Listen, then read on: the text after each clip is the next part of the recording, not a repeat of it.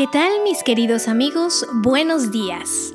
Damos gratitud a Dios por poder abrir nuestros ojos y poder respirar aire puro gratuitamente. ¿Cómo te fue el día de ayer con la paciencia? Algunas veces difícil de aplicarla, ¿verdad? Pero nada que Dios no pueda hacer en nosotros. Bienvenido al desafío número 2 que es, el amor es amable. Efesios 4:32 nos recuerda, sed más bien amables unos con otros, misericordiosos, perdonándonos unos a otros, así como también Dios os perdonó en Cristo. La amabilidad es el amor en acción.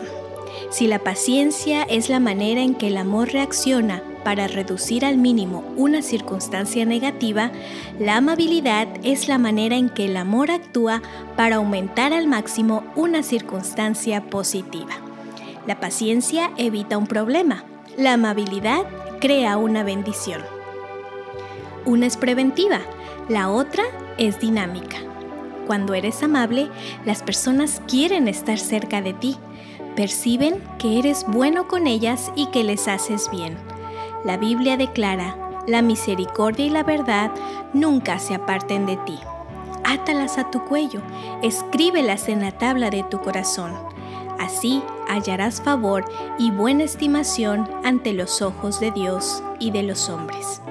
El esposo o la esposa amable será el que salude primero, el que sonría primero, el que sirva primero y perdone primero no necesita que el otro haga las cosas bien para demostrar amor. Cuando tú obras desde la amabilidad, ves la necesidad y das el primer paso. ¿Acaso al principio no fue la amabilidad algo clave que los unió a ti y a tu cónyuge? Cuando te casaste, ¿no esperabas disfrutar de su amabilidad durante el resto de tu vida? Es difícil demostrar amor cuando tienes poco o nada de motivación sin embargo, el amor en esencia no se fundamenta en los sentimientos, sino que toma la determinación de manifestar amabilidad aun cuando parezca no haber recompensa. Nunca aprenderás a amar hasta que aprendas a ser amable. El desafío de hoy Además de no decir nada negativo a tu cónyuge, realizarás al menos un gesto inesperado como acto de amabilidad. Oremos.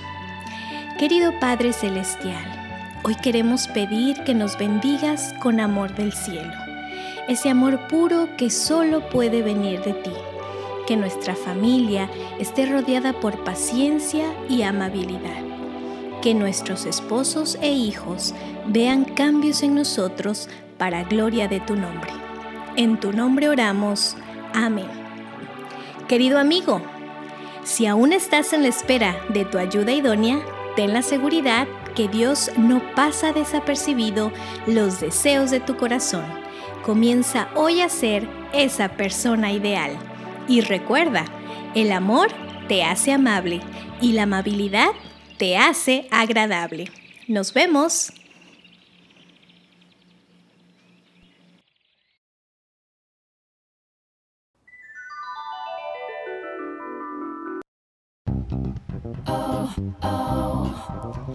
Gracias por estar con nosotros. Deseamos que este mensaje haya sido de bendición para tu vida. Recuerda compartir con tus amigos este mensaje de amor y esperanza. Síguenos a través de Facebook como Radio Riviera Adventista. También encuéntranos en Spotify y Anchor.fm.